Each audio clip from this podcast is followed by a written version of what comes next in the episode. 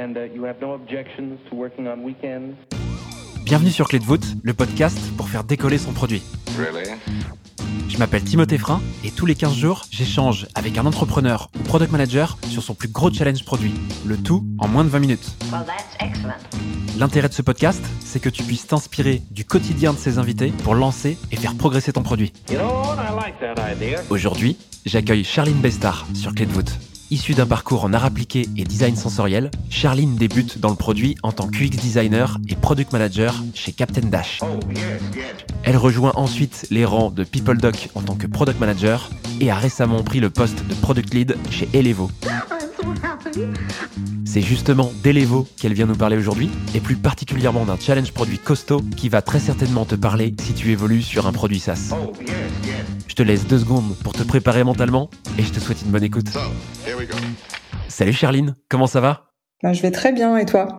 Ça va super bien, merci. Je suis ravi de t'accueillir sur le podcast. Tu es lead product manager chez Elevo. Est-ce que tu peux nous dire ce que c'est? Elevo, c'est une solution qui permet de faciliter la gestion de la performance et des talents. Et donc plus concrètement, c'est une application qui va permettre euh, aux équipes RH de lancer des campagnes d'entretien ou de feedback 360 pour qu'au final les collaborateurs et les managers puissent avoir des échanges structurés et pour faire le point euh, sur la performance et le développement du collaborateur. Et concrètement, qui est utilisateur d'Elevo chez vos clients? Euh, bah, c'est euh, vraiment les équipes RH, euh, suivant après le- la taille de l'organisation, ou alors après ça va être des fondateurs, c'est vraiment des toutes petites entreprises, mais principalement les RH. Tu vas nous parler aujourd'hui d'un challenge produit que tu es en train de vivre chez Elevo. Est-ce que tu peux nous faire directement rentrer dans le vif du sujet? Aujourd'hui, on est sur un secteur qui est vraiment concurrentiel. Au-delà de ce premier produit qui permet de mesurer la perf et d'accompagner les talents, on se dit comment on peut étendre notre offre pour aussi derrière augmenter euh, notre ARR. Le fait d'étendre notre offre, ça nous permet aussi d'avoir un produit différent de ce que font nos concurrents. On voulait sortir un nouveau produit, euh, en plus de celui qu'on avait qui vraiment gérait la partie performance, et euh, on avait envie de dédier euh, une partie de notre bande passante à ce nouveau produit-là, mais sans pour autant prendre deux mois de développement. Donc on avait un temps limité pour sortir le MVP ou la version 1 de ce produit qui allait en fait étendre notre offre. C'est un produit qui va permettre de simplifier la collecte euh, des demandes de formation, mais aussi leur suivi. Et le produit que tu viens de nous décrire, d'où vient l'idée finalement? On avait réfléchi justement à comment on allait faire euh, évoluer notre offre et euh, on avait une intuition qui était assez forte d'aller sur cette partie formation, mais on voulait vraiment valider enfin cette hypothèse parce que ça restait qu'une intuition. Donc ce qu'on a fait, euh, c'est qu'on a lancé un sondage qu'on a envoyé à nos administrateurs.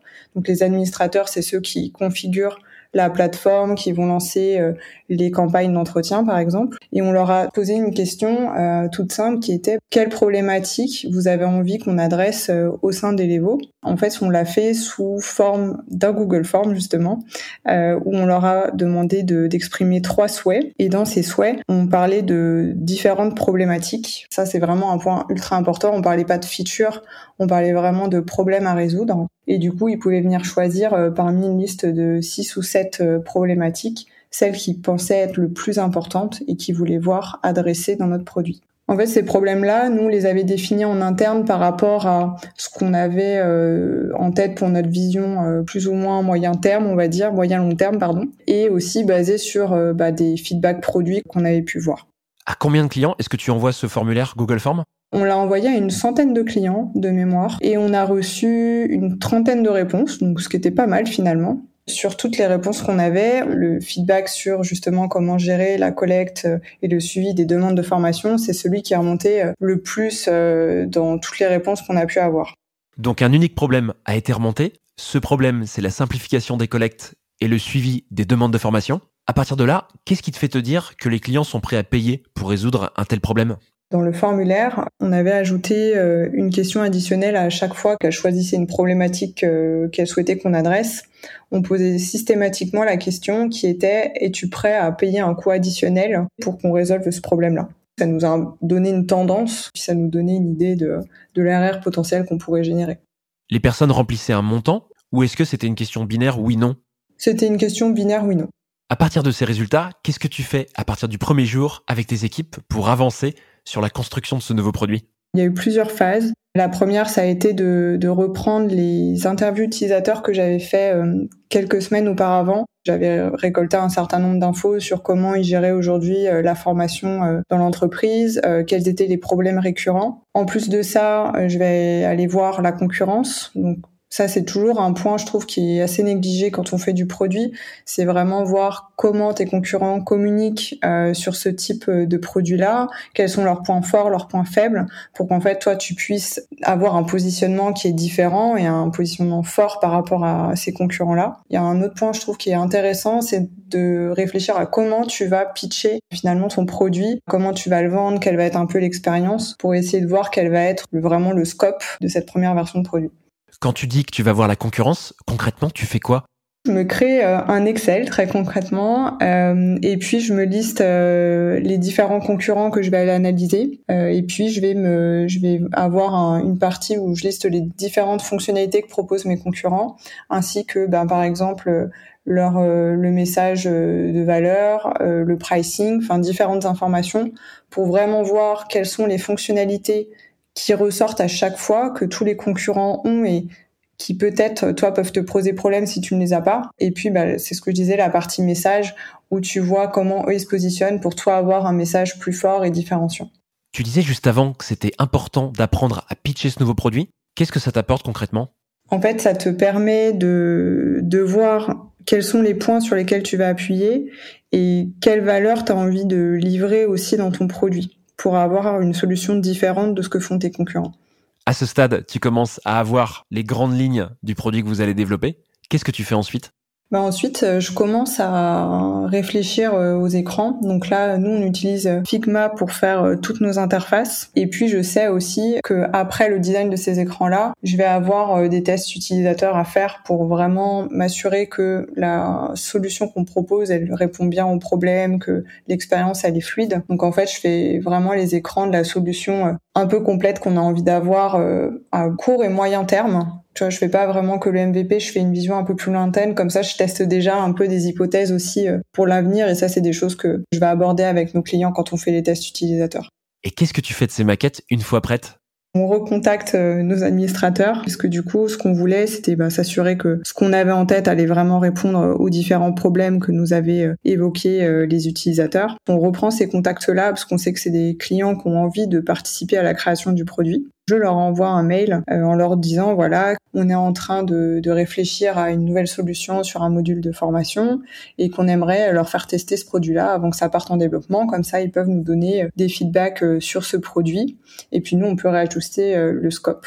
Dans ce mail, je leur mets un lien Calendly, donc qui permet pour ces personnes-là de me caler un point de 30 minutes pour faire le test euh, avec ces personnes. Et ça, je l'ai envoyé à 15 personnes. Et ce qui est très cool, c'est que j'ai eu 13 retours euh, sur 15, donc je pensais pas en avoir autant.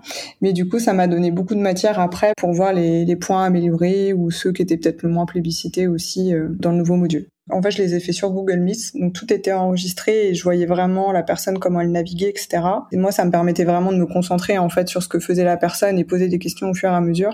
Donc je reprends tous ces enregistrements-là, je fais un résumé de ce qui a fonctionné euh, durant le test, qui était plus ou moins bien compris, pour améliorer certaines parties. Ça me permet de voir quelles fonctionnalités euh, vont être importantes euh, dans la première version et inversement quelles sont des fonctionnalités que je vais pas forcément mettre parce qu'elles n'ont pas été, il n'y a pas eu un effet waouh par exemple lorsque les personnes l'ont utilisé. Et qu'est-ce que tu ressors de ces entretiens utilisateurs? Je fais vraiment un résumé euh, de toute la partie euh, recherche produit avec toutes les informations que j'ai pu collecter euh, durant ces tests utilisateurs. Et en fait, le but de ça, bon, c'est forcément pour moi pour garder une synthèse de tout ce qu'il a pu se dire, parce que forcément, chaque fois, tu as des sessions de 30 minutes, donc tu vas pas te rappeler de tout, tout ce qui s'est dit.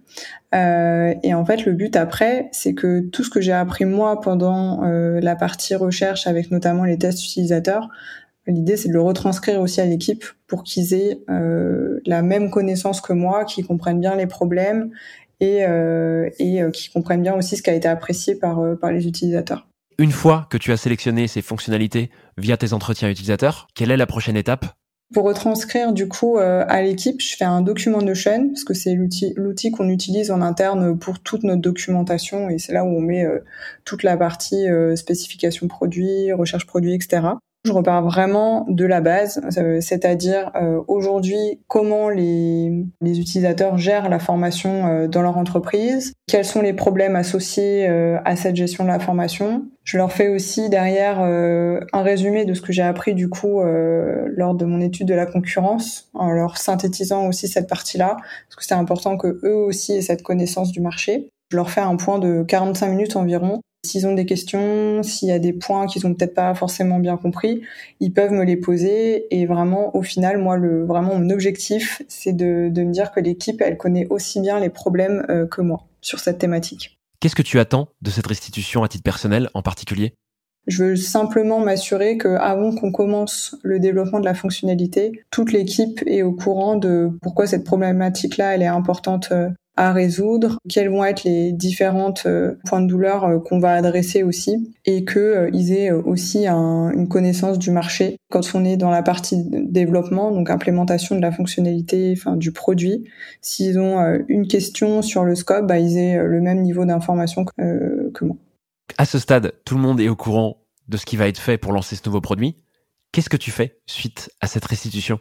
Un jour avant euh, le début du développement, euh, je leur mets un point de 30 minutes. Je voulais leur montrer les mock-ups du MVP. Ça, c'est aussi un point important quand on veut euh, être efficace sur le développement d'un MVP tu vas avoir des écrans qui sont la vision euh, court moyen terme quand tu les designs. Et en fait, pour que l'équipe évite de poser des problèmes quand on est en développement, est-ce que la barre de recherche elle est dans le MVP ou pas, etc.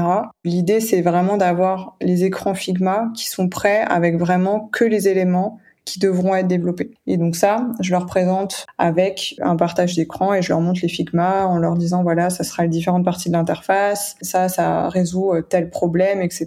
Ça fonctionne de cette manière pour qu'ils aient une première visibilité de à quoi va ressembler euh, la solution euh, fonctionnelle. Pourquoi est-ce que tu as besoin de faire une deuxième restitution? Ça fait beaucoup d'informations, mine de rien, pendant la réunion de 45 minutes. Pas mal de choses à assimiler. Ça laisse un peu le temps de digérer, je te dirais, tout ce que j'ai pu euh, leur amener euh, durant ce point-là. Euh, et puis, au moins sur le second meeting, on parle vraiment que des écrans et du fonctionnel.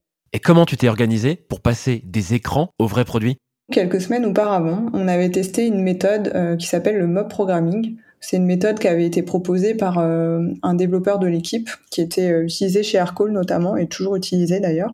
Euh, et on l'avait testé sur une user story sur une journée. Le mob programming, ça se base sur le principe qu'en fait, un développeur, il passe plus de temps à réfléchir, conceptualiser et communiquer avec son équipe qu'à écrire du code. Donc là, l'idée, euh, c'est de dire, tu vas réunir euh, tous les développeurs dans une même salle, avec le PM aussi, et si tu un designer, avec ton designer, pourquoi pas. Nous, on était quatre devs et un PM. Tu vas avoir les développeurs, enfin, qui vont à tour de rôle coder sur un seul ordinateur avec l'écran qui est visible par tout le monde. Et donc, tu vas, euh, toutes les 15 minutes, tu vas avoir une rotation du développeur qui code et en fait, celui qui code, lui, il n'a pas le droit de, de, réfléchir à comment le coder. C'est vraiment le reste de l'équipe qui réfléchit à la meilleure solution à coder, lui dire euh, quel fichier aller euh, chercher pour euh, implémenter ta ligne de code, etc. Et ça permet vraiment à tout le monde de participer. Ça permet de partager aussi en plus la connaissance au sein de ton équipe. Bonus, si tu as une nouvelle, un nouveau développeur qui est arrivé, tu permets aussi d'onboarder cette personne sur les différents fichiers, sur comment tu peux implémenter une solution, etc. En fait, tu vas vraiment je dirais lisser les échanges et réduire euh, les temps de latence que tu peux avoir sur un sprint classique, puisque tu as tout le monde dans une même salle. Donc typiquement, si tu as euh, une question fonctionnelle, bah, le PM il est dans la salle et il peut directement répondre à la question. Est-ce que tu pourrais nous donner un peu plus de détails sur cette méthode? Ouais, alors du coup en fait on l'avait testé une première fois sur une journée avec euh, une, user story. On avait commencé tranquille parce qu'on l'avait jamais expérimenté fort de cette ce premier test, cette première expérience, on s'était dit, si on veut vraiment être efficace, il faut que tout le monde soit autour de la table et tout le temps, qu'on soit tous remote ou inversement tous en physique pour éviter les problèmes de logistique, et puis euh, qu'on ait des roulements plus courts pour garder une dynamique. Une fois qu'on avait testé euh, cette, euh, cette nouvelle méthode, on s'est dit bon bah on a envie de la tester sur euh, un produit un peu plus un peu plus gros, une figure plus plus importante. Et c'est pour ça en fait qu'on s'était dit bah ce nouveau produit sur la formation qu'on veut sortir, bah en fait testons le mob programming sur sur l'implémentation de ce module. À titre de comparaison, le premier test qu'on a fait, on a sorti une user story sur une journée et sur deux jours et demi, on a sorti sept user stories. Donc on a vraiment euh, explosé la vélocité euh, grâce à cette méthode-là. Petit plus aussi, bah, on était tous dans la même salle pour le coup. Donc euh, ça te permet aussi de bah, d'avoir une cohésion d'équipe et de te serrer les coudes autour d'un MVP parce que c'était quand même assez challengeant. Est-ce que tu pourrais nous donner un exemple de user story?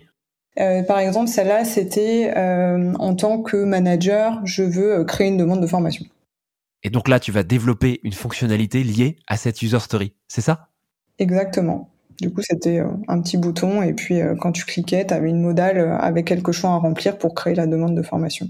Charline, tu as commencé à bosser sur ce produit en début d'année 2021. Il en est où ce produit aujourd'hui, en octobre 2021 De mi-juillet à fin septembre, on a des clients qui sont en train de tester ce nouveau produit. Et l'idée pour nous, bah, c'est d'avoir des feedbacks vraiment terrain et de voir s'il y a des choses qui fonctionnent ou pas, hein, mais surtout aussi de voir comment on va le faire évoluer par la suite. Et euh, depuis euh, le mois d'octobre, ce module est proposé euh, à tous nos clients, tous nos prospects. Le lancement, on va dire, officiel a été fait en octobre. 1er octobre, il devient payant. Les clients, même qui étaient en, early access, du coup, devront auront un coût additionnel par utilisateur pour avoir accès à ce produit-là, tout comme les nouveaux clients qui voudront qui voudront payer pour ce module. Merci beaucoup, Charline, d'avoir pris le temps de nous expliquer tout ça. Pour faire transition vers la fin de l'épisode, je voudrais te poser deux questions. Et la première, c'est est-ce que tu as tiré une leçon de ce challenge produit?